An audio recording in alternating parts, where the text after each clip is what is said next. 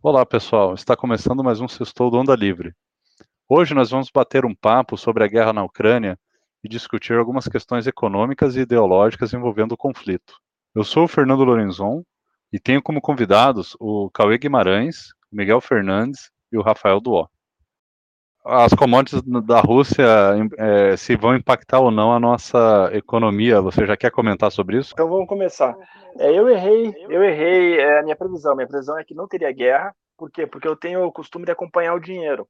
Se houvesse guerra, na minha visão, o dólar já tinha é, teria subido, teria disparado alguns dias antes, é, o petróleo teria disparado alguns dias antes, porque na minha ingenuidade os grandes players eles já sabem da informação antes de nós. Então eu imaginei que talvez é, sendo uma um evento desse porte, os, os grandes é, investidores aí do mundo, aqueles que têm trilhões, bilhões, já saberiam e já teriam se posicionado. Não foi o que aconteceu. E aí, por que, eu estou comentando isso? Porque eu errei essa minha previsão e eu hoje eu tô eu tô afastado do, dos investimentos. Eu, eu não me arrisco, tem alguns colegas meus que estão entrando, fazendo posições, apostando na alta do petróleo, na queda do petróleo, na alta do trigo, na queda do trigo, na alta da soja, e eu, e eu prefiro não arriscar. Eu até posso falar aqui minhas percepções.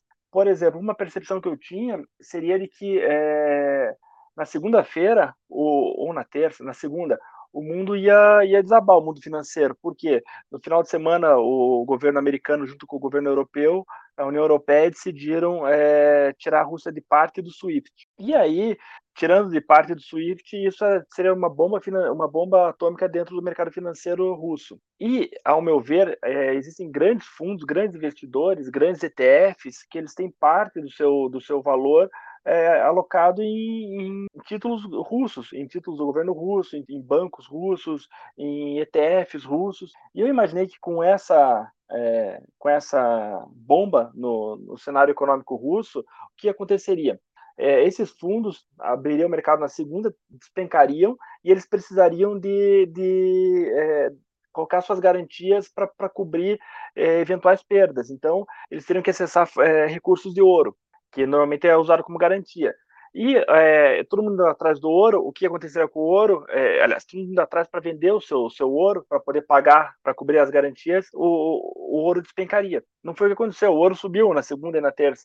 Então eu tô, eu prefiro ficar fora e eu não consigo não consigo ter uma, uma, uma perspectiva do que pode acontecer. Eu acho que aí as commodities, petróleo, isso daí tem, com certeza vai subir, mas eu não sei até quanto que vai é, o governo Biden ontem anunciou que iria disponibilizar 60, barris, 60 milhões de barris de petróleo, só que 60 milhões de barris de petróleo, o, o consumo mundial é de 100 milhões por dia. Então, 60 milhões não vai, não vai fazer diferença nenhuma. É, mas hoje o petróleo deu uma recuada, eu não, eu não, acompanhei no final do dia, ele abriu em queda, agora eu não sei como é que ele está. Eu sei que o trigo, é, Ucrânia e, e e Rússia são os dois maiores produtores de trigo do mundo, os dois em guerra, então possivelmente vai faltar trigo no mundo, e aí isso faz uma pressão no preço, o preço deve subir do trigo. A soja, a gente teve quebra de, de, de, safra aqui no sul, mas a quebra, o pessoal, os produtores acharam que seria maior. Tem um produtor que eu converso, ele, ele perdeu 15%, da, ele achou que perderia mais. É, então, eu, então eu realmente não sei o que, que vai acontecer, mas normalmente cenário de guerra, tudo que é commodity deve subir. É, inclusive, Cauê, eu, eu tava vendo a CNN agora há pouco, ao vivo aqui, e teve a, a Bolsa Brasileira subiu, puxado principalmente pelas empresas aí ligadas a, a, combustível, né, a Petrobras, as de refino e tal, e por causa de um aumento no, no petróleo, então já já tá, isso já, então deve ter acontecido no final da tarde já isso, esse aumento aí.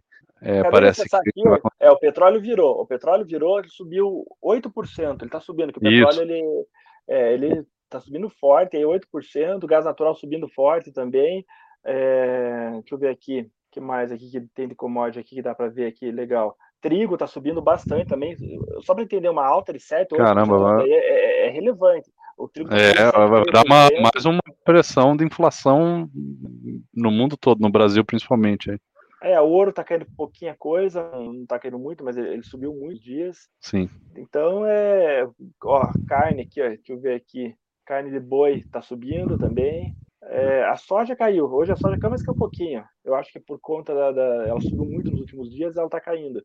mas caindo bem pouquinho. O café hoje também deu uma leve queda, mas assim, trigo, trigo alta, forte, gasolina alta, forte, petróleo alta, forte, gás é, é, trigo, alta, milho, forte. Vamos, vamos combinar com trigo, milho, é, soja e petróleo, eu acho que é o que dá mais impacto de forma na, na, cadeia produtiva como um todo, né? Na produção de alimentos e no caso do petróleo de tudo, né, cara?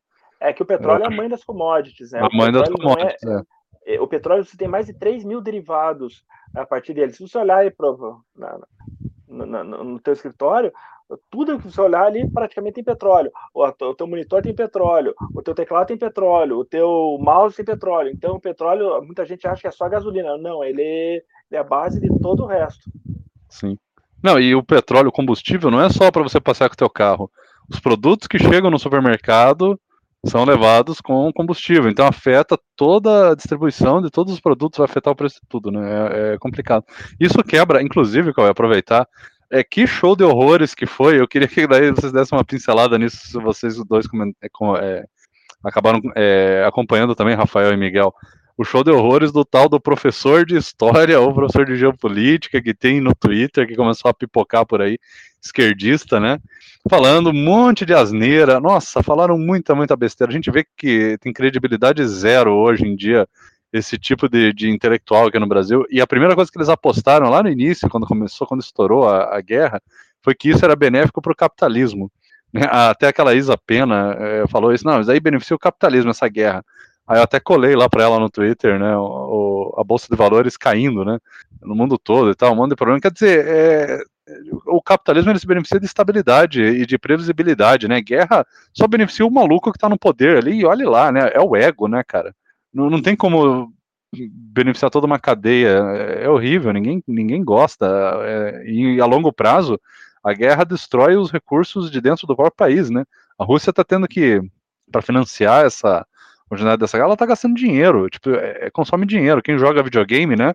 Você joga lá o Age of Empires, agora você tá em guerra, tá a madeirinha lá, a pedrinha ou o ouro, tá comendo ali constantemente. É, é, não é eficiente, é muito complicado.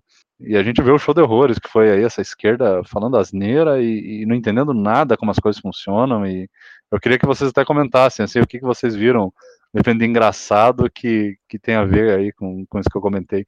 É, eu acho que é interessante a gente chegar no marco zero disso, né? Que ocorreu, né? O ataque. E aí o PT no Senado, que é uma página no Twitter oficial, né? Reconhecido, ele fez uma postagem dizendo que tudo isso era uma era culpa da, do imperialismo americano e da expansão da OTAN. Então eles não chegaram a criticar em nenhum ponto o Putin e a Rússia. Então isso foi o start para todos os esquerdistas, né, e e lulistas do país entenderem, tá, a gente tem que criticar, mas a gente não pode falar que a Rússia é o culpado, o culpado é o imperialismo malvadão. E aí saiu essas bizarrices, né, daí para baixo, de gente que realmente não, não entendia que são pessoas, que é, gente que sofrendo lá, né, o pessoal não, não conseguindo nem chegar na fronteira para pedir asilo para outro país, e eles falando sobre uh, imperialismo do século XIX, é, é algo assim, que se não fosse triste, seria realmente muito engraçado, né? É, só foi preciso o start ali do, da página oficial do PT que o resto só seguiu a mesma narrativa, não se importam o que está acontecendo lá. É, o, existe o, essa birra aí da galera, só para completar vídeo, eles, eles, começaram a falar no Twitter, né? A gente precisa voltar a ensinar geopolítica na sala de aula, história, não sei o quê, porque a galera não está entendendo nada. O pessoal da esquerda falando isso. E, e é engraçado que para eles estudar história ou geopolítica ou qualquer baboseira aí que eles ficam defendendo é você literalmente aplicar os conceitos e valores e noções lá do século XIX, início do século XX, para o mundo atual, né? Ah, então é, é, eles aplicam o que no mundo atual? É luta de classes, é, esquerda versus, versus direita, que é aquela esquerda versus direita lá do século XIX ou XX. É, é, quer dizer, eles estão no passado, eles estudam tanto história que eles vivem no passado, né? Eu queria fazer esse comentário porque é muito engraçado isso. Eles não estudam para aplicar no presente, eles estudam meio que como um saudosismo, né? É meio, meio maluco. É, eu, eu queria só comentar, antes de passar a palavra para o Rafael, sobre esse tópico, Fernando, porque é, me impressiona algumas coisas que eu tenho visto. Eu tenho alguns amigos meus na Europa, até conversei com eles, tem uma amiga minha que está na França, ela era aqui do, do, do, do, Partido Novo, aqui de Curitiba, ela está na França, está fazendo intercâmbio lá, e eu tenho alguns amigos ali na, no leste europeu e tal, E conversei com praticamente todos eles nesses dias é, da semana passada, quinta e sexta, principalmente da, da que estourou a guerra. Todos eles, todos eles me falaram: não existe um europeu, um europeu no leste europeu, em Portugal, na França, na Itália, um que condene a Ucrânia ou que a culpa é do imperialismo americano. E assim, é, eles falaram em nível. É, essa minha amiga que está na França, o namorado dela é italiano e eles conheceram na, na, na, na França e, e, os pais, se eu não me engano, são da Áustria. E ela passou o Natal com eles, mas assim, ninguém, ninguém, é, amigo, primo, colega, ninguém é, é, condena a, a Ucrânia ou o imperialismo americano. A culpa é 100% da Rússia. E aqui, para mim, estranheza e para estranheza, eu fico assustado quando vejo a maioria das pessoas, a maioria não, mas assim, muita gente é, esclarecida, ou que deveria ser esclarecida defendendo a Rússia. O Reinaldo, o Reinaldo Azevedo, eu sei que é, ele tem vários problemas e tal, é que, e o problema dele chama-se Aécio Neves, mas tudo bem, o, o, o cara tem que ter um discernimento, não é possível. Aí você vê aquela outra Mônica Bergamo, é, colunista da Band News, um dos maiores veículos e mídia do Brasil, defendendo a, a, a Rússia. É inacreditável, inadmissível. Petista, ignorante, até entendo. Agora, gente que deveria ser esclarecida, para mim, é, eu, eu, acho demais. Então, assim, quando eu vejo o bolsonarista defendendo, é, vejo o petista, falo, não, não é possível. É, não é possível. Tem aí o Traders Club, aquele bando de gente ignorante, horrorosa, do apoiador do Bolsonaro, mas pessoas que estão no mercado financeiro, que estudam. Não é possível essa gente continuar defendendo a Rússia. É, tem um tal de Kavenich, Kavenach, sei lá o nome dessa coisa horrorosa. É, esse rapaz dizendo que a Rússia é conservadora, iria implementar os, os, os, conservadores, o modelo conservador. Pelo amor de Deus, que coisa ignorante e retrógrada. É. é. eu vi um áudio de uma, de uma jornalista também, ela era da Jovem Pan, agora realmente me escapou o nome dela. Cara, ela tava louca, assim, ela tava uh, explodindo de raiva, porque ela tentou conversar, ela tentou, ela postou que o Putin não era conservador. Só que isso foi um dia depois do Bolsonaro falar que ele era. E ela falou que ela nunca, tipo, levou uma, uma viu assim, uma, uma, uma, agora me fugiu o termo, mas ela nunca viu uma ação tão forte nas redes para ficar xingando ela e dizendo que ela não tinha ideia do que ela falava, simplesmente porque o Bolsonaro disse que o cara é conservador. Parece que ele tem esse poder de dizer quem é conservador, quem é progressista, quem é liberal, sabe? E é que nem tu falou, são pessoas que teoricamente são esclarecidas, só que elas simplesmente parece que elas param de pensar quando a pessoa que eles seguem, ou que paga eles, enfim, uh, fala A. Aí eles pensam B, mas eles começam a pensar A a partir daquele momento. Não, e inclusive, é, vocês falaram muito sobre os petistas que ficam passando plano por Putin. É, eu também olhei no, no Twitter e outros lugares que tem muitos bolsonaristas que, devido a essa questão do, do Bolsonaro ficar neutro na, na disputa, eles começaram a inventar desculpa para defender a posição do Bolsonaro. E eles fizeram o, o modus operandi dele, né? Que é começar a inventar história sobre outras pessoas, as famosas fake news, para tentar justificar alguma coisa. E o que eu vi alguns bolsonaristas compartilhando na internet é, foram, foram mentiras, é, é, tipo, rebaixando, menospreciando o, o Zelensky, né? Que é o presidente da Ucrânia, para justificar que ele também não é santo, então ele também está errado e que meio que justificando a ação do Putin. Uma das coisas que eu vi é dizendo que o, o, o Zelensky, ele, ele defende o aborto e, e, e também que defende é, casamento gay, não sei o quê. É aquelas Contra a arma também. Contra a arma também, que está querendo desarmar a população. São aquelas mesmas historinhas de sempre que eles contam contra qualquer pessoa que, que se mete no caminho do discurso deles, né? Porque é a única coisa que eles sabem falar. Parece que a única coisa que importa para eles é isso. Então, eles sempre repetem a mesma, mesma história para todo mundo. Todo mundo que é contra o Bolsonaro é desarmamentista, todo mundo que é contra o Bolsonaro é, é a favor do aborto, é a favor do casamento gay. É, é, tipo, eles não têm nem criatividade mais.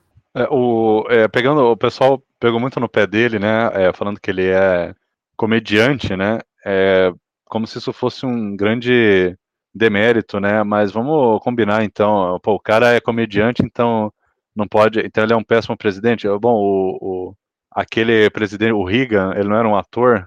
Eu não lembro se ele era cantor também. Aí o, sabe, o, o aliás, o, O Trump, ele é um empresário e apresentador de TV, quer dizer, ele, ele é tipo um Silvio Santos. É, sabe, que, que, que, que, são dois caras que o, o, esse pessoal, essa galerinha admira muito. Quer dizer, que argumento ruim, né, cara? O cara é comediante, e daí, cara? É, e daí, que argumento é, tosco isso. Então você vê que faltou. É quando, é quando a galera parte pro Ed hominem, né? É porque acabou, né, o argumento, né? Não tem nada. Então você vê que são críticas muito vazias. A galera está tentando achar alguma justificativa, mas o cara estava lá honrando a posição dele, né, como presidente, fazendo um discurso bonito, não, não cometendo nenhuma gafe praticamente, praticamente lá na também fardado, né, não vou dizer na linha de frente, mas é um presidente que estava lá, pô, junto com a população. Bolsonaro nunca faria isso, nunca, nunca. Ele é muito covarde, ele não sabe nem dar tiro direito. Então é uma inversão total de valores, né, que a gente viu que não, eu, enfim, eu tento entender, eu, eu entendo um esquerdista defender o Putin, tem lá seus motivos. Agora, um bolsonarista defender o Putin, porque uma coisa é defender a neutralidade, né? Que, que eu vi alguns fazendo, não, tem que ser neutro porque a gente tá comprando coisas lá. Pô, é de, neutralidade por causa do monte de fertilizante que, inclusive, não se concretizou, né? Deu problema na, é, na, na importação lá de, de Belarus e também da Rússia, então acabou que não deu certo. O Bolsonaro vendeu a honra dele à toa, não conseguiu o que ele queria. E fertilizante você compra de vários outros lugares do mundo, não é um item super precioso, raro, que você só encontra em um lugar, né? Então ele se vendeu por muito pouco. Mas a galera, uma, uma coisa é defender a neutralidade, agora a galera de direita defendeu o Putin por causa desses valores é, que o pessoal diz aí, é muito, é muito doido. E aí vem essa teoria que eu tenho, meio maluca, né? Que a esquerda e a direita, ela.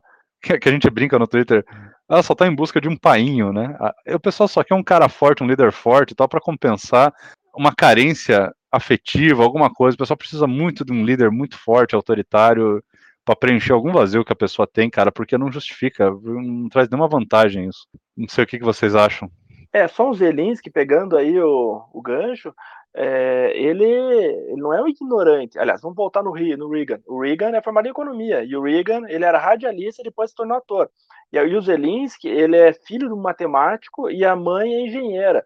É, e ele, ele, ele passou, é, ele passou para estudar em Israel, numa prova difícil, recebeu bolsa, mas o pai dele não deixou, e ele entrou daí na Universidade de Economia mas ele acabou se formando em direito. Então ele não é um imbecil, um idiota, é, ele é um cara estudado, e ele, ele tinha uma produtora, é, trabalhava com desenvolvimento de filmes, etc. E aí depois que ele virou comediante, eu acho que foi mais ou menos aí essa parte eu não sei, imagino que ele deva gostar de comédia ou, ou tinha talvez um dom para isso e acabou migrando para essa área onde ele fez muito sucesso, mas não é um, um completo idiota. E eu acho que está provado que ele não é um, um, qualquer, que possivelmente, eu não sei o que vai acontecer no final dessa guerra ou nos próximos dias, mas ele vai ser um, vai ser lembrado como um dos maiores líderes aí do, do século 21, porque muita gente fala que ele é o novo Churchill, e o que ele tem feito, ele tem liderado um país no meio de uma guerra, está sendo destruído, bomba,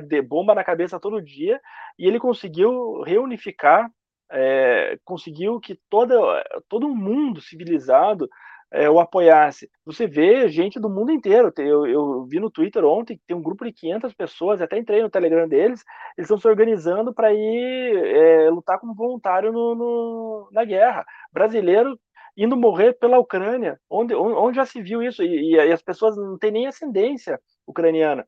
Eu vi um grupo de, de americanos também chegando, é, uma reportagem, eles chegaram, acho que ontem, se não me engano, também vão lutar de forma voluntária pela, pela Ucrânia. Onde, onde um líder conseguiu unificar pessoas que, que nem conhecem ele, nem conhecem a região.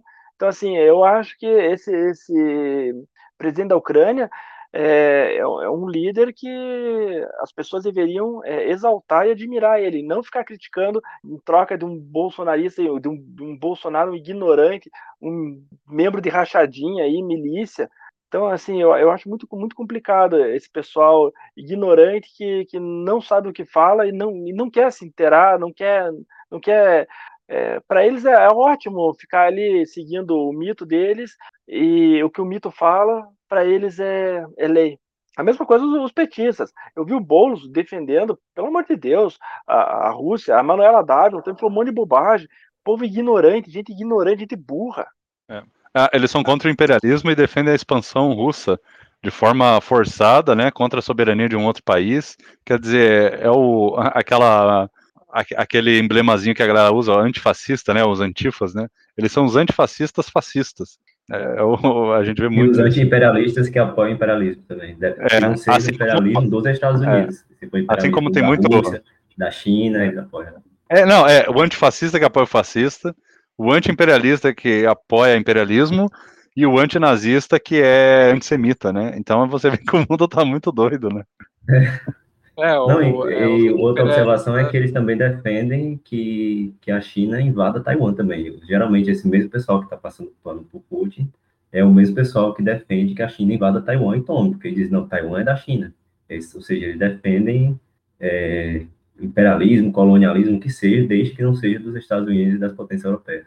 É, eu ia comentar que é imperialismo para os outros, né? Porque aí na hora de fazer na hora de fazer o, as compras ou na hora que o Boulos vai visitar Cuba, é o bom e velho capitalismo de hotel cinco estrelas e fazer compras. Eu acho que a Manuela tem uma repercussão bem negativa quando ela foi fazer todo o enxoval dela nos Estados Unidos, né? Então eles são porcos imperialistas na hora de atacar, mas na hora que tu quer usar os produtos deles, aí são muito bem-vindos. E sobre o Zelensky, os burguês safados.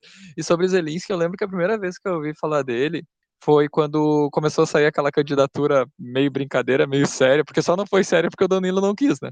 Aí falaram muito do Zelensky, que ele tinha sido eleito presidente, e agora com, com ele já notório, né, aparecendo quase todo dia, eu vi que alguém postou o discurso de posse dele, que eu achei muito legal. Que aqui no Brasil é meio que regra, né? A gente, pelo menos tu vê, eu vejo nas séries ou nos filmes, que nos gabinetes tem uma foto de ou do presidente ou do próprio parlamentar e ele falando, por favor, não ponham fotos minhas em qualquer lugar, porque eu não sou um ídolo, eu só sou um funcionário público. Ponham fotos dos seus filhos, porque quando vocês forem ter que tomar uma decisão, olhem no fundo dos olhos deles e, e vejam se aquilo é certo mesmo.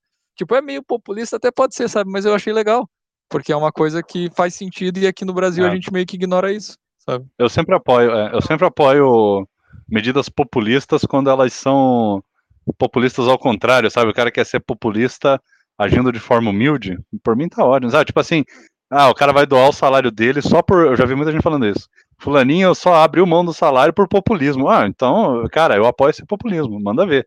Quero ver mais populismo. Populismo que economiza dinheiro, muito bom. É. Só mais um ponto, Fernando, sobre essa repercussão aqui no Brasil, que foi o seguinte: é, há dias atrás, o Kim Kataguiri e lá o Monark falaram um monte de bobagem sobre nazismo num, num, episódio do Flow, e o mundo inteiro caiu de pau em cima dos dois, né? É, principalmente em cima do Monark, mas o Kim também apanhou bastante. E, é, para minha surpresa, eu não vejo ninguém, ou dessas mesmas pessoas, principalmente da esquerda, artistas, músicos, esse povo é, da, da, esquerda criticar é, a Rússia. E assim, eu acho isso complicado. Eu acho complicado, porque é, o, até teve uma reportagem do antagonista que mostrou que o, o, o, Putin contratou alguns mercenários, inclusive um deles, o líder desses mercenários é nazista, usa duas tatuagens da SS no, no, no pescoço e ninguém fala nada. Mas é complicado. Não, isso que o Cauê falou antes de que o presidente da, da Ucrânia está sendo muito bem visto, né, é, sendo apoiado, é, que vai entrar na história com certeza no futuro. Tem uma frase que ele disse quando, segundo a embaixada da Ucrânia, que a, a, a, a, a equipe dos Estados Unidos ofereceu um, uma fuga né, do, do presidente da Ucrânia para outro país, para fugir do país, para deixar, para salvar a própria pele. E segundo a, a embaixada, a resposta dele foi, foi assim, que a luta está aqui, eu preciso de munição, não de carona. Então, tipo, ele está lá querendo lutar, que é o... E com certeza isso será visto na história, entrará no livro de história, talvez até essa própria frase entre no livro de história. É, Sim, isso é uma coisa... É, não, é, isso é uma coisa que nunca o Bolsonaro faria.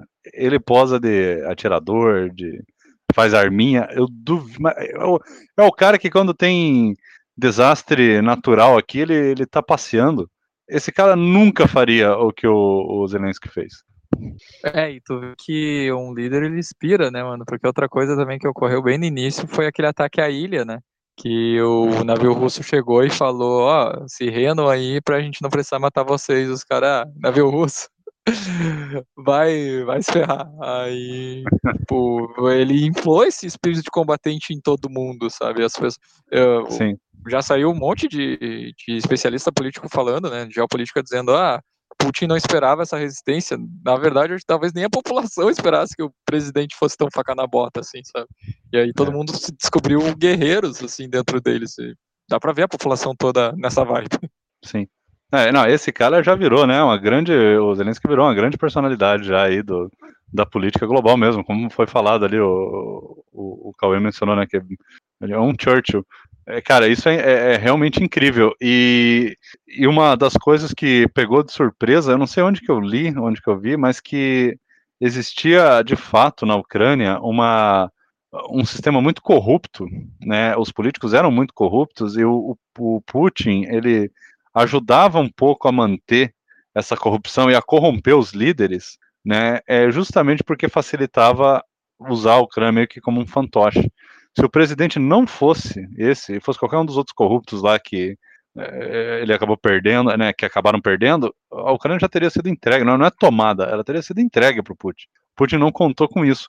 Isso mostra como que é importante esse voto de, vamos dizer, de protesto que a gente faz, né? Galera falando aí, ó, não pode votar no, no Moro porque o Moro isso, ó, não pode votar no, no Dória, não sei quem sabe, não, é, é, tem que votar no Lula ou no Bolsonaro. Cara, tem que ser voto de protesto. Inclusive, o, numa escala menor, aconteceu em Minas, né? A gente teve lá o Anastasia versus Pimentel e meio que no voto de protesto saiu o Zema, do nada. E, cara, podem criticar o Zema o quanto for. Ah, ele não é preparado para ser político nem nada, mas, pô, tá fazendo uma ótima gestão, cara, sabe? E, e, é isso que a gente espera, às vezes, um político, não precisa ser um político que vá contra o sistema, não é que, que vai, porque o Bolsonaro prometeu isso. Não, mas, pô, cara, um, um político que inspire as pessoas, que tenha alguns valores, que seja é que o valor dele não seja simplesmente ser contra algo, né? Mas que tenha de fato ali um, alguma coisa que as pessoas se inspirem, que, que seja um cara que, só de não, não, fazer parte do sistema corrupto atual, né? É, infelizmente a gente acreditou no Bolsonaro, mas a gente que eu digo, né? Alguns, porque não tem como acreditar num cara que já já estava há 20 e poucos anos no poder. E o que eu vejo aparecer hoje, que tem esse perfil, bom, um era o Amoedo, né? O outro é justamente aí, cara, o Moro. O outro podia ser talvez em uma escala menor aí, o Eduardo Leite, o Dória, mas é, a gente tem que acreditar nisso aí, nesses caras, não adianta. São pessoas que estão fora, mas que não querem necessariamente mudar todo o sistema, mas que, que, que seja, que não esteja contaminado, né? O Bolsonaro já estava contaminado, não dava para a gente acreditar. É, que pelo menos tente, né? O, uma coisa que eu vi bastante é que o Bolsonaro ele falou tudo aquilo e não fez nada. E ele teve, tipo, ele traiu todas as promessas dele. Só que ele teve uma, uma chance de fazer o que ele tinha prometido, que era atacar o comunismo. Ele poderia fazer isso fisicamente. E ele tocou essa chance fora, sabe? E o, é. Biden, e o Biden também, né? Ele poderia sair essa impressão de picolé de chuchu que ele é, porque o Biden parece estar sempre morrendo, sabe? É um, eu não sei, eu acho que realmente ele morreu, eles só esqueceram de avisar isso pra ele. É o Sleeping e... Joe, né? Que a galera fala. Ele tá sempre com um soninho. É, o, soninho, é o sonequinho. E ele também tá com essa coisa aí de pesadas sanções econômicas, mas nem o Swift eles desligaram totalmente, desligaram só parcialmente, sabe? Então, também ainda tá meio xoxa essas coisas que eles estão fazendo. E eu vejo nisso o, o, presidente da Ucrânia, né? Ele é o único que, tipo, viu ali, tipo, ah, ou eu faço alguma coisa a respeito, ou você é só mais um sabe? E ele agarrou a oportunidade. Talvez ele não fique vivo para ver os resultados, mas na história com certeza ele já entrou. Não, e com certeza se o, o presidente da Ucrânia é, for morto pela Rússia, com certeza vai ser algo que vai ser muito ruim para a Rússia, inclusive, porque vai aumentar muito mais a, a comoção mundial, vai a imagem da, da guerra vai ser terrível, assim. Se tem sanções hoje em dia, elas tenderão a ser muito piores caso isso aconteça, do presidente da Ucrânia ser morto por eles. A tendência é piorar muito mais. É, mas não sei se eles estão tendo esse cuidado de não matar o cara, sabe? Eu tava, eu, daí eu já não sei até onde é fake ou não é, mas pare, eu li no Twitter que tinham até falado que, sei lá, 30 assassinos chechenos foram contratados para matar o cara, mas eu acho que já é meio conspiração também. Mas não duvido é, que isso comece a acontecer é. assim. Eu li também alguma coisa a respeito, que teve uma tentativa, né? Uma tentativa não, mas assim, eles conseguiram desmantelar um, uma, um plano de assassinato aí. É, mas eu não duvido que, que esteja em curso alguma coisa assim. Agora, uma coisa interessante, a gente falando disso, né, da invasão e tal, queria também explorar um pouco. É, como a Rússia decepcionou, né? A galera pensando na, mão, na mãe Rússia, dos tanques de guerra ultramodernos, porque a Rússia é, é até interessante, né? É, a Rússia é muito forte em terra, a, a, a, a Alemanha, não, a Inglaterra no mar tem muita força ali da Marinha, os Estados Unidos a aeronáutica é a mais avançada. Óbvio que os Estados Unidos também tem a Marinha e exército muito avançados, mas tem mais ou menos esses três lados, né?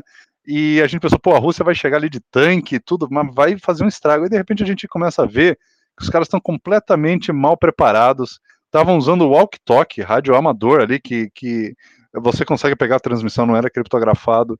A ração dos soldados estava vencida em 2016. É, tudo bem que não, não, quer dizer que está estragado, porque ela está toda embaladinha, né? Só para próprio para consumo. Mas você vê que assim, poxa, 2016, já não está falando passou um ano, dois. Isso mostra como que está desatualizado. Então, isso mostra também, de certa forma, como que de fato a Rússia, que tem sim muito dinheiro por causa dos recursos naturais e que está querendo criar esse super império expansionista, na verdade, os caras devem ser, eu chuto, muito corruptos internamente, muito ineficientes, porque eles não são tudo aquilo que eles pareciam ser. A gente vê como não adianta você ter o caça mais manobrável do mundo, que eles têm aqueles Sukhoi super avançados, o tanque deles lá, não sei o que lá, o, o T-71, não lembro lá o nome lá, super poderoso. Tá, mas daí você, o soldado tá mal alimentado, são praticamente adolescentes é, como soldados, cara, né? Até no Twitter teve um cara que puxou a, a informação, né? Daí que vem o termo infantaria, né? Do francês, né? É tipo os, os infantes mesmo, alguma coisa assim. Era realmente crianças e, e jovens que era colocado na linha de frente para fazer número.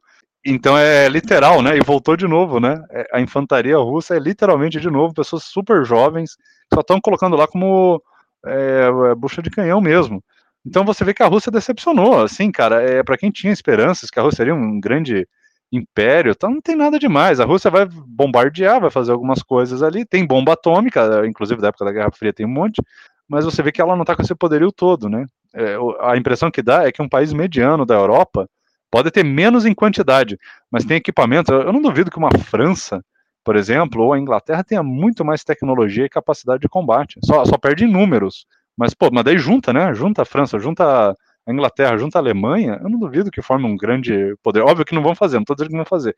Mas você vê como que a Rússia não, não tá com essa bola toda que a gente estava esperando, né? Fazendo alguns dados aqui que eu achei, é, a Rússia é apenas o quarto país do mundo com maior investimento em gasto militar. É, é dez, mais de 10 vezes menor do que o investimento dos Estados Unidos e é três vezes menor do que o investimento da China. Então, e o terceiro lugar é a Índia hoje em dia. É, o Reino Unido está praticamente empatado com a Rússia em investimento, ele está em torno de 60 bilhões de dólares por ano, enquanto que a China, que é o segundo lugar, tem 250, ou seja, mais de três vezes maior. Então, a Rússia, na verdade, ela tem uma fama muito grande, mas como o gasto militar exige dinheiro, exige economia boa, e a economia da Rússia não está, na verdade, essas coisas todas né, bem, faz muitos anos que a Rússia não tem um crescimento econômico decente, é, a Rússia né, ela não tem tanto investimento assim, o que ela tem muito é bomba, né? Bomba ela tem desde a é. época da Guerra Fria. E é aquela imagem, né? A maior potência nuclear do mundo. Só que aí a questão é que tanque, tudo isso exige manutenção e isso não tem como, como manter se não tiver um gasto constante anual, né? E a não. Rússia tendo o quarto maior investimento, quase empatado com o Reino Unido, então o, alguma coisa tem que estar tá falhando, né? Alguma coisa tem que estar tá aí não funcionando muito bem. E até as bombas atômicas eu começo a questionar, hein, Rafael? Porque a gente fala, ah, mas eles têm bomba atômica. Primeiro, não vai sair bombardeando todo mundo com bomba atômica. Então, é uma. Cara, na boa, você ter mil bombas atômicas, duas mil, três mil, ou ter vinte, dá na mesma. Já é uma arma de dissuasão, né? É, se você já tem duas ou três, já é o suficiente. Então, não adianta ter um monte, a Rússia tem um monte. Aí, digamos que existe um cenário hipotético de que ela vai usar. Cara, vai funcionar? Cara, eu não sei. Eu não sei se vai funcionar. Eu acho que não tá mais em manutenção. É perigoso falhar. Não vou dizer que vai explodir na cara deles, não é isso. Mas assim, pô, ela, ela precisa de propulsão, essas bombas. Precisa de um monte de estágios de, né, para liberar ali as cargas e tal, para fazer o processo todo. Eu não sei nem se isso vai explodir, cara. Precisa de disquete. Os caras usam aqueles disquete flop da década de 70 para acionar esses silos aí, porque os programas são todos desatualizados. Eu duvido que isso daí tá operacional 100%. O que eu acho é que a Rússia ela tem uma capacidade de explosão muito grande, de destruição muito grande, mas ela não tem uma capacidade muito grande de invasão e de ocupação. A parte da logística, é, né, que os Estados é, Unidos é muito, investe muito. tudo isso exige, muito, exige muito dinheiro. A ocupação, a invasão. É. E se você é. invade, e dinheiro é, invadir, fluxo. Sair. Tem que invadir e se manter lá. Isso, é, é, um dinheiro que não é você ter uma vez, é um dinheiro que tem que estar tá fluindo constantemente, né? E a Rússia não tem isso. E, e mesmo se tivesse, com toda essa sabotagem aí, que o pessoal está chamando de o grande cancelamento da Rússia, né? Cancelaram um país inteiro, né? Ele, ele, mesmo se eles tivessem, eles não conseguiriam, né? Agora. Agora, vou fazer uma pergunta para vocês, é, é aproveitar, cada um pode dizer. É, o que vocês acham que a Rússia é, possa, pode ganhar com isso? Porque se o Putin, não, exa não exatamente a Rússia, mas talvez o próprio Putin. É, porque para ele ter invadido, ele deve ter com alguma coisa na cabeça, né? Então ele deve estar achando que vai vir alguma coisa. Então, o que é que vocês acham que a Rússia, ou então não a Rússia, mas o Putin em si, pode ganhar dessa, com essa história toda? Cara, eu, eu vejo o Putin achando que vai anexar a Ucrânia, como fez com a Crimeia, apenas aquela coisa megalomaníaca mesmo, sabe? Eu acho que essa esse papo aí de saída para o mar, que é um ponto estratégico, eu acho que é um troço que talvez ele fale para ele mesmo, mas no fundo é mais aquela coisa de expansão, expansão mesmo dele querer virar um czar. Porque eu não vejo outro ponto que faça uma pessoa sã atacar outro país, botando em risco o pró a própria liderança, né? A própria próprio status que ele tem ali. Eu acho que ele tá é, meio que é, na birra agora. Até porque a Ucrânia não tem uma grande reserva de algum recurso natural, sabe? Sei lá, que eu saiba, não. Aí vocês me corrijam se tem urânio ou, ou, ou gás ou alguma coisa muito específica que justifique a invasão. Muito pelo contrário, é a Rússia que tem. A, a tal da saída do mar para o mar, até parece. Eu vi muito por cima, mas tinha uma, uma, cidade, um porto específico que a Ucrânia já tinha negociado e a Rússia já tinha acesso lá, né? Em teoria, se fosse só esse o problema, já estava resolvido. Agora eu não lembro o nome da cidade lá. E nem isso resolveu. Quer dizer, o pessoal até que ficava acusando a Rússia, aliás, a, a, a Ucrânia de que estava sabotando, tal. Não, já tiveram um acordo para a Rússia ter um acesso ali e tal. Quer dizer, é uma tentativa de resolver. E a Rússia não ficou satisfeita. É aquele negócio, é deram a mão, é o braço. Eu não lembro, é uma cidade acesso ao mar, olha só, vou falar muita besteira aqui, eu tinha que abrir o um é mapa é ao mar ali da, da Ucrânia. Tem, não, o Mar Negro ali. Àquele mar. A Rússia já tem acesso ao Mar Negro. Então, mas parece que, então, parece que tinha um acordo lá com uma outra cidade. Eu vou falar besteira, é melhor não me aprofundar. Mas parece assim, a justific... Ah, o que eu entendi, a justificativa que eles estavam dando é, para essa possível invasão e tal, aí não se justifica porque é, essa, esse acesso, esse negócio que eles poderiam ter, eles já têm. Como você explicou, eles já tinham isso. Então não justifica. Então é, parece coisa de megalomaníaco mesmo. Eu quero anexar e tal, porque tá na minha ficha aqui do War, né? Eu tô jogando War e tá aqui. Tem que anexar a Ucrânia e dominar mais 23 territórios. Sei lá, é, é, não, não tem uma explicação. Esse negócio de parar é o negócio da OTAN é muito simples. É só não, é só parar de expandir, né? A OTAN está sendo, pelo que a gente acompanha, uma resposta à expansão da Rússia e da China. Então o pessoal que fala, ah, porque eles não, não querem que a OTAN tenha armamento na, é, no território ali, na, na, na, fronteira. Sim, mas por que que tá tendo arma no território ali perto da, da do território russo? Porque a Rússia está sendo expansionista. Pô, a Rússia não gosta? Então por que, que a Rússia não cede, ele também não faz parte da União Europeia, da OTAN? Então por que, que não cede, não vira um parceiro ao invés de ser um expansionista maluco? Por que, que não se junta? É óbvio que tem ali uma, uma questão megalomaníaca mesmo, né?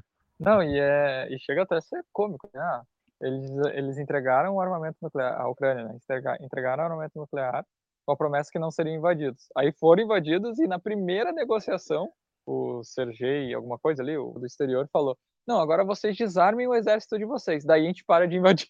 tipo, é, é bem isso. É, olha, quanta. Sério, é, teve muitas. É, a Ucrânia cedeu muito, cedeu muito, até chegar nesse ponto. Então, é, dá pra gente ver que a galera que fala que a culpa é da OTAN, a culpa não sei o que, não, gente, pelo amor de Deus, é, é acreditar que, não, se você fizer mais agora, ceder mais uma vez, vai dar certo. Você não confia mais, né?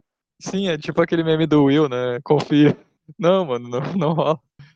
e... Lá, não, e tu comentou sobre o, o, o status né, do, do exército russo, isso me lembra o Bolsonaro, para falar a verdade. Quando ele foi fazer todo aquele teatro que deu. Eu não lembro que dia que era, eu acho que era alguma coisa que tem a ver com as Forças Armadas, que teve o desfile de tanques na frente do palácio. Cara, eu só e pensei aí... nesse desfile.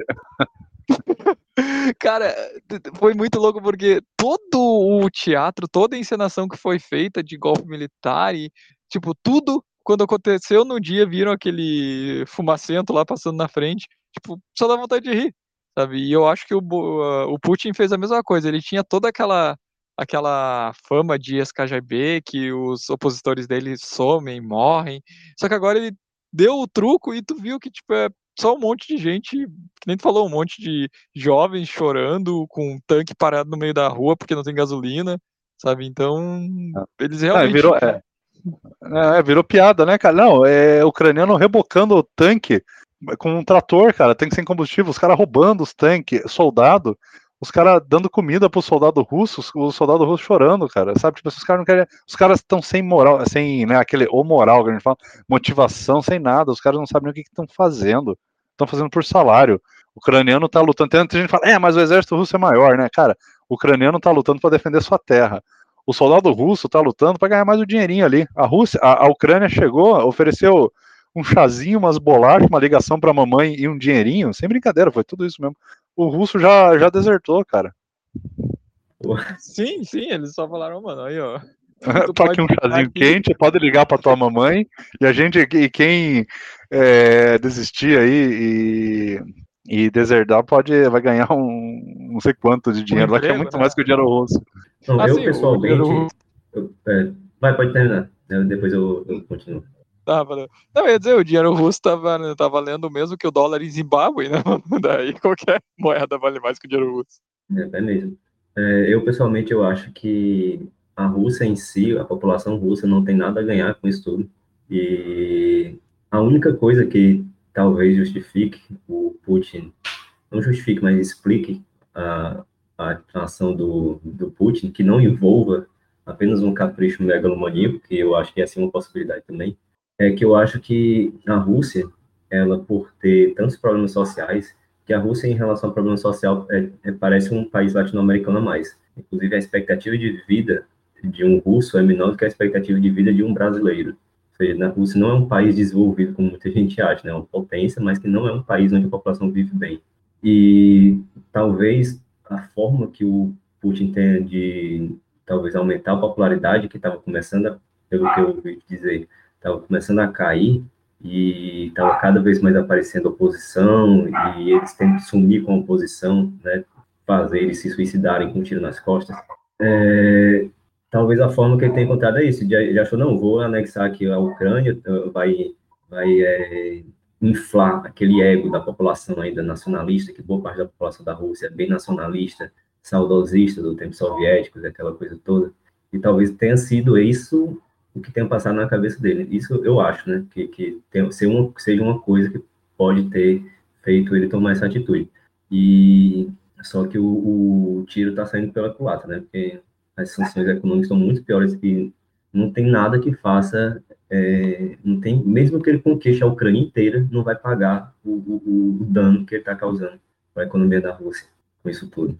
E o próprio e a própria imagem, provavelmente, não sei quando é a próxima eleição russa, mas provavelmente ele não vai conseguir ganhar pela sexagésima vez. Tá muito, a população está realmente descontente. Não é algo de tipo um post revoltado no Instagram. O pessoal está em Berlim faz dois dias protestando sabe? E assim, e eu, eu comentei isso, acho que foi na segunda-feira. Não sei até que ponto isso vai, mas corre um pequeno risco de até correr uma guerra civil, né, se eles não pararem ali. Porque eles estão tentando oprimir quem está protestando nas ruas. E isso para começar uma, uma luta ali de jogar pedra, pau, tocar fogo, é, é dois palitos. Vem trazer outro dado aqui, breve aqui, sobre a relação do Brasil com a Rússia. É, segundo aqui eu encontrei, na relação das exportações, a Rússia não está no top 10 brasileiro de, de, de exportações. Então, é, o Brasil não vende tanta coisa assim para a Rússia, até porque eu acho que muita coisa que o Brasil produz, a própria Rússia também produz, que é, é commodity, né? E e, e, nas importações brasileiras, a Rússia está em sexto lugar, com 2,6%, atrás de Índia, Alemanha, Argentina, Estados Unidos e China. E parece que boa parte disso é essa questão dos fertilizantes, né? E esses fertilizantes não é nada, assim, muito, muito complexo. O que eu vi é que esses fertilizantes, boa parte é só, tipo, potássio, tipo, um mineral que, que, que, que tiram de uma rocha e fazem um pozinho e jogam na, na areia para enriquecer. É tipo algo é, muito é. simples que, que a Rússia vende e que provavelmente qualquer outros lugares vendem também. A única diferença é que a Rússia vende mais barato. A Rússia vende mais barato e pronto. Não, e, e assim, toda o Bolsonaro é cheio de dedos para defender a Rússia, que é bem como você colocou, né? É, é um país quase que insignificante para a nossa economia, mas para atacar a China, falar mal da China, que é o nosso principal é, parceiro, né? É, aí de econômico e tal, e, e, de exportações e de importações também, é, ele atacava direto, que o Mourão tinha que ir lá e aliviar a situação toda hora. Então, qual, é, qual que é a dessa do Bolsonaro defender tanto a Rússia, que é insignificante para a gente, mas aí a China, que era realmente um parceiro comercial que a gente devia é, preservar mais a, a imagem, manter uma neutralidade, ele nunca tentou. A gente perdeu muito dinheiro deixando de exportar coisas para a China e tal, aí por causa de briguinhas bestas do Bolsonaro. A gente perdeu algumas oportunidades de negócio lá de. que nunca perde 100% porque a demanda é sempre maior do que a oferta, né, no caso de commodities, mas que a gente perdeu alguma, vamos dizer assim, a preferência, né? O país que produziu um pouco mais, ele rouba do Brasil a, a essa, essa exportação. Aí vem uma teoria interessante que eu comecei a ver. Existe uma, uma teoria da conspiração, que não é tão da conspiração assim, que, de fato, o Carlos Bolsonaro e o Bolsonaro, essa galera toda, tem comprado lá da Rússia, provavelmente assim de um serviço de inteligência, uma coisa um pouco mais alta, desses bots, essas coisas e impulsionamentos e, e talvez até coisas ligadas a fraudes eleitorais, alguma coisa nesse nível com eles. Que porque uma teoria que levantaram, no, é, que o pessoal postou esses dias aí na, no Twitter, que tinha um estudo lá, um, uma, um artigo que o cara estava mostrando lá, que diminuiu, né, nesse período das guerra, da, da guerra aí, do, do conflito, bastante a quantidade de é, engajamento, postagens e tal, de alguns determinados temas lá ligado à, à, vacina, e a negação da vacina e tal, né, porque provavelmente foi afetado esses servidores e tal. Então, pessoal, óbvio que também tem a possibilidade de simplesmente o assunto ser outro, mas assim, coisas que estavam muito ligadas a robôs diminuiu muito, o que não faz sentido. Então o pessoal acha que a Rússia ela tem, um, ela tem uma influência muito grande, sim, porque existem servidores russos disso, e que existe uma ligação do, do Bolsonaro com alguma coisa nesse sentido também, comprando alguma coisa, então por isso que ele quer pegar leve. É uma teoria interessante da conspiração, que tem um, baseado em alguns fatos, algumas coisas, que é interessante ver o, o, desenrolar, né? Não sei se vocês já viram alguma coisa a respeito. Eu vi e acho até provável que, que possa ser verdade também, eu não duvido. A minha teoria já seria outra, que, o, que nem tu falou antes. O pessoal gosta de um ídolo, um macho alfa para seguir, o Bolsonaro é a mesma coisa. Foi com o Trump, aí perdeu o Trump e agora tá com o Putin. Né? Ah, Ele... isso é uma boa coisa que você falou, Miguel. O, o, o pessoal gosta do Bolsonaro porque o pessoal gosta de um macho alfa e o Bolsonaro também gosta de um macho alfa, né? É o único caso que eu vi, que eu vejo de um líder que também é tiete de outro. Eu nunca vi isso em outra situação. Ele é tiete do Trump e agora do Putin todas essas figuras muito fortes, viris, vamos dizer assim, e tal, aí de político, o Bolsonaro é fã também. Então você vê que até ele, que a galera projeta muito nele, é, essa imagem do macho alfa, ele também tem uma quedinha, ele também é meio beta de outros alfas aí pelo mundo, ele tem, ele tem a mesma necessidade. É, ele é betinha do. Não, se não tiver mais o Putin para ser tiete, o Bolsonaro vai, vai sobrar para ele só ser tiete do Victor Orbán, né, que é o presidente da Hungria. Que ele é, que, que, ele tem lá a sua, né, quedinha, assim, meio, né, ele tem.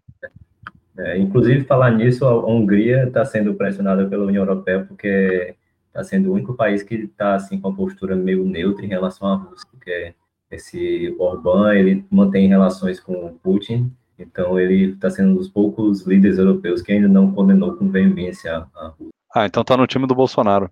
Pois é. Belo Cara, time, belo time. É.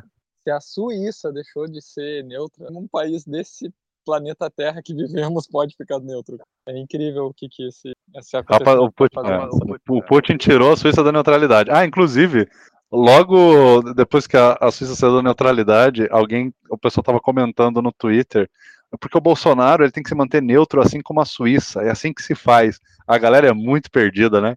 A Suíça já tinha deixado de ser neutra e a galera ainda falando. Você vê como é que o pessoal, a, a, a informação deles não é jornal, não é fonte primária. É tudo notícias do Zap ali. É, eles, eles são robôs voluntários, robôs humanos. É impressionante o grau de, de subserviência, assim, né? De consumir só o que passam, repassam para eles. Ah, e eles são todos red pill, né? Eles sabem tudo da verdade, mas eles consomem. Ah, vocês são fantoche da grande mídia. Pô, mas assim, na boa, cara, eu acompanho a grande mídia, mas pô, são 10 fontes diferentes, de jornalistas independentes também. Os caras que dizem ser fantoche da grande mídia, isso é uma coisa que me preocupa, que ficam acusando os outros disso, eles consomem material mastigado comprimido, enviesado de WhatsApp, cara. É se possível, num, se possível, num card colorido com duas frases apenas, tá ligado? É aquela coisa Isso, que... com print de uma notícia. É, é muito, está tudo cortado. Então, é esse o cara que tá vindo julgar que eu sou fantoche da, da imprensa é muito complicado você tentar explicar pro cara que não é bem assim, né? Mas paciência. Eu sei que aqui em casa até aquele sabonete, sabão, de barra neutro que tem aqui em casa para lavar roupa, já tá com a corzinha assim azul e amarelo assim na bandeira da Ucrânia e o Bolsonaro com essa história de neutro. É, a minha esponja aqui já é amarelinha e, e azulzinha. Ah, mas é, a gente, a gente brinca, mas, pô, que, que, papelão que a gente tá fazendo lá fora, né? Eu, ah, eu, tava vendo, eu tava vendo o pessoal do o Arthur e o Renan, e sendo sincero, quando eles foram, eu achei uma baita uma idiotice. Não tinha o que dois civis ir lá fazer na Ucrânia, mas como eles agora estão lá e estão conversando com as pessoas, eles falaram que quando eles comentam que o, o, a maioria dos brasileiros não, não, é, não apoia o Putin, eles falam que tem gente que fica surpreso por causa dessa desse ser, desse ser bípede do Bolsonaro que fica uh, dando entrevista e desautorizando o Mourão a ficar contra. E aí, então, o que parece? Que o país inteiro tem essa posição. Ah, mano, isso é... E isso vai continuar. O Bolsonaro vai perder em outubro é. e a gente isso vai é uma coisa que a gente... É. Isso é uma coisa que a gente não enxerga, né, Miguel? Assim que a gente não percebe mesmo. O Bolsonaro projeta uma imagem totalmente errada da população, cara. Lá fora, é, isso é uma coisa que o mundo não percebe, que é só o quê? 20%, 30% que apoia o Bolsonaro. O Brasil não é Bolsonaro e ele, olha como ele está estragando a nossa imagem. Agora, para quem acha, isso é uma, é, a gente está falando de imagem, uma coisa meio abstrata. Pô, mas coloca isso em termos econômicos, né? Vai calcular o quanto que essa imagem não estraga em termos de investimentos, de acordos. A gente está perdendo dinheiro por causa desse, desse maluco, cara. Eu, eu fico indignado com isso, porque eu, eu tenho um pensamento muito ligado à eficiência, sabe? Um pensamento meio assim de, putz, a gente perdeu aqui a oportunidade, perdeu dinheiro, aqui perdeu. Porque são, é, cada vez que a gente perde, é uma oportunidade que, que a gente não vai recuperar. A gente recupera no futuro, mas aquela do passado, se fosse no passado, seria melhor se você pegasse no passado, né? Então eu fico muito indignado com isso, é, o, o, grau de ineficiência que gera, por causa de besteira, cara. É, e, e, isso é uma coisa que me, me, desanima bastante de ver que a galera não acorda, assim, que acha que é, essas pautas ideológicas secundárias é o que determina a qualidade de um país e não a economia, a democracia, a abertura comercial, econômica, liberdade de expressão e tal, imprensa. Inclusive, né, liberdade de expressão, a gente fala muito de liberdade de expressão, e a gente começa a ver aí os jornais russos sendo boicotados, né, e, e até o Twitter começando a, a bloquear, a, a censurar, é, e a galera, obviamente, já começa a ficar também falando, olha aí, ó, já estão censurando e tal, uma fonte de informação. Pô, é, fonte de informação que é feita literalmente pelo governo, pago pelo governo, isso não é uma fonte de informação. Quer dizer, a gente ainda cai nesse velho truque, né? Defender a liberdade de expressão para defender um material completamente enviesado, que, que polui a, a, discussão e tal, e a galera compra esse discurso. É, eles tinham. Eles estavam. O, o governo já editou uma nota, né, que proíbe chamar o conflito da Ucrânia de guerra, tem que usar outro termo, e na real tá, tá certo mesmo, porque não é uma guerra, é praticamente um massacre, né? No momento que eles estão agora, desde domingo, com essa coisa de com o setor nuclear em prontidão. Por mais que a gente tenha uma certa ciência que o cara tem que ir lá botar o disquetezinho, dar um chute no CPU para ver se funciona, vai que uma porcaria daquelas funciona. Tipo, não, vai que funciona na Rússia e não na Ucrânia. Não, é, daí, daí começa uma, uma cascata tipo, a China daí vai explodir Taiwan, aí os Estados Unidos vai explodir Coreia do Norte, Coreia do Norte vai tentar explodir o Japão, e aí não para, né, mano? É, então... Aí é Fallout. Aí vira Fallout. aí é Fallout. Mas, é, mas o lance que eu queria pegar a, ponta que tu deixou ali, que o pessoal eles pegam ideologias secundárias em vez de os problemas reais do, do país, sabe? E cara, eu vou te falar, se eles realmente pegassem as ideologias secundárias, ainda assim seria um ponto. Mas nem isso é. Porque o Bolsonaro, ele é o capitão Rambo lá, o Rambo brasileiro, mas na hora da guerra, sou neutro. Não, mano, porra, escolhe um lado e vai lá lutar, cara. Tu não é o capitão? Tu não é o bom? É. E, Mano, não, lutar contra o comunismo, né? É? Foi o Caio Coppola, não foi, que falou isso do Rambo? Foi o Caio Coppola. Não, mas é isso aí. É... A gente tá com uma hora aqui de, de gravação. Foi um bate-papo simples, eu achei legal a parte do, do Cauê inicial aí, da, da parte das commodities e tal. É, tem alguma coisa extra aí, rapidinho, que cada um quer comentar? Eu queria comentar um pouco também dessa parte do Putin tá praticamente massacrando os civis, né? Como você comentou, Miguel. É, não tem uma explicação muito clara, né? Ele usava aquelas bombas clusters, né? Que são bombas que não servem nem para destruir direito, é, não serve para destruir um prédio, nada. É, é mais para matar a população mesmo, matar pessoas. Não tinha soldados na rua nem nada. O cara está estragando a própria imagem dele, massacrando a população da Ucrânia, bombardeando até monumentos e prédios. É, eu não sei, vocês têm alguma teoria do que está acontecendo, além dele ser simplesmente um, um, doido varrido? Tem algum. Existe alguma, alguma coisa por trás disso? Ele queria realmente atacar alvos que eram importantes ali, é, é, é armazenamento de munição, coisa, e errou, porque está sendo um massacre de civis que não faz sentido nenhum, né? Eu acho que ele deve estar tá querendo colocar medo na população, talvez. Tipo, ele não vai talvez não passe pela cabeça dele fazer um massacre esse generalizado realmente, tipo, uma cidade inteira, matar milhões de pessoas, mas como ele viu que a população ucraniana está se mobilizando bastante e com esse, esse ímpeto de defender o país, talvez ele, ele tenha pensado que, que dá um susto, né, tipo, matar algumas pessoas, soltar umas bombas para fazer algumas vítimas civis, faça a população ficar com medo e, e, e recue. Talvez da mesma forma como, quando, como ele reage com protestos no, na, na Rússia, né, tipo, a, a, população civil da Rússia protesta, ele faz o quê? Ele manda descer o cacete em cima da população. Você vai morrer, você vai perder um olho, você vai entrar em coma depois, ele não se importa, né? Então ele está fazendo com, com a Ucrânia um, algo um pouco mais, mais pesado do que ele já faz no próprio território russo com a população da Rússia. É, eu, eu vejo, assim, eu não consigo ver outro motivo a não ser o delírio do War que ele quer estar tá jogando, sabe? Só que se fosse para arriscar alguma coisa, eu acho que é realmente isso. Ele quer instalar um, um, um cenário de pânico em boa parte da Europa para poder realmente ir conquistando e implementar a ideologia dele. Só que, sinceramente, eu não entendo, porque teoricamente ele vem de um cenário democrático, então ele não precisa, ele não tem uma, ele não tem um, um ismo para implementar, sabe? Ele simplesmente parece que ele ele entende que, sei lá, a Guerra Fria foi ótima e ele era adolescente tinha cabelo e agora ele quer fazer voltar a ter isso de novo, sabe? Então, uh, ah, para mim é isso, sabe? Ele, você tá tentando reviver a, a época de KGB dele.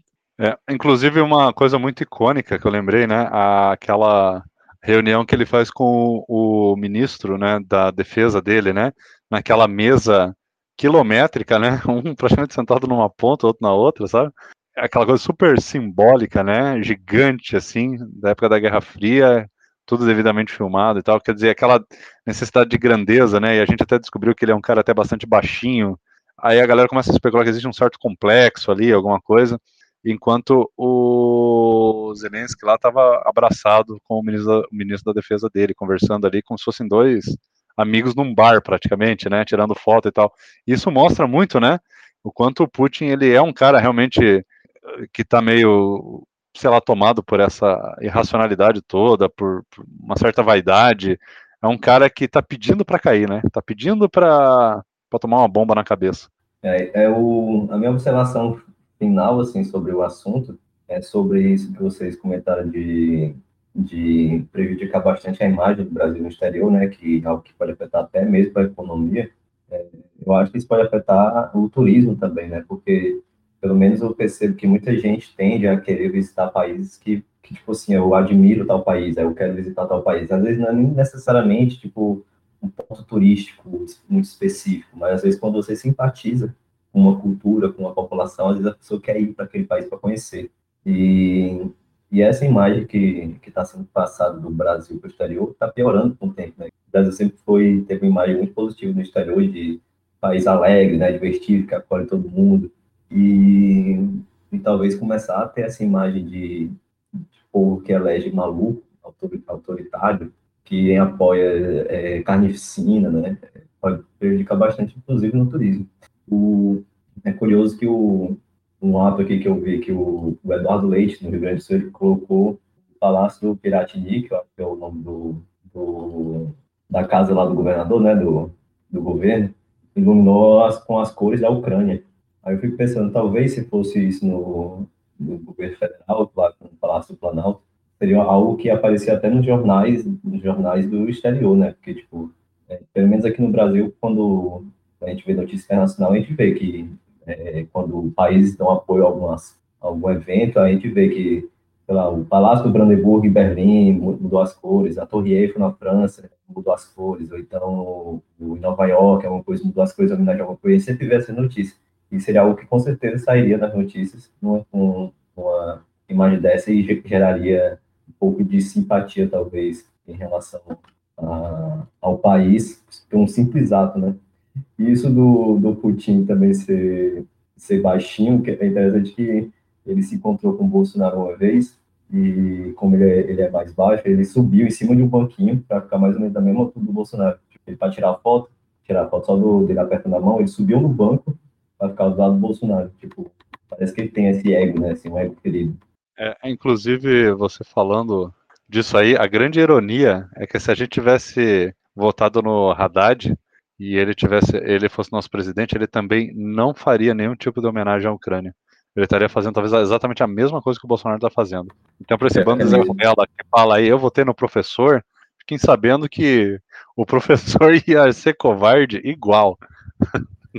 E o que é mais triste é que provavelmente, assim, vendo se as, o cenário desolador que nos espera se confirmar e o Lula foi eleito, vai mudar nada, né? O Lula não vai não vai ficar contra o Putin. Isso é que é o mais triste. É, é o verdade. professor ia ter, o professor ia bater uma foto com o Putin com uma camisa do Che Guevara ainda. bem, bem, isso mesmo, é.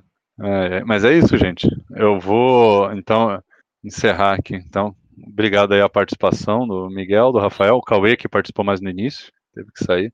Então a gente se vê no próximo episódio. Até a próxima. Valeu.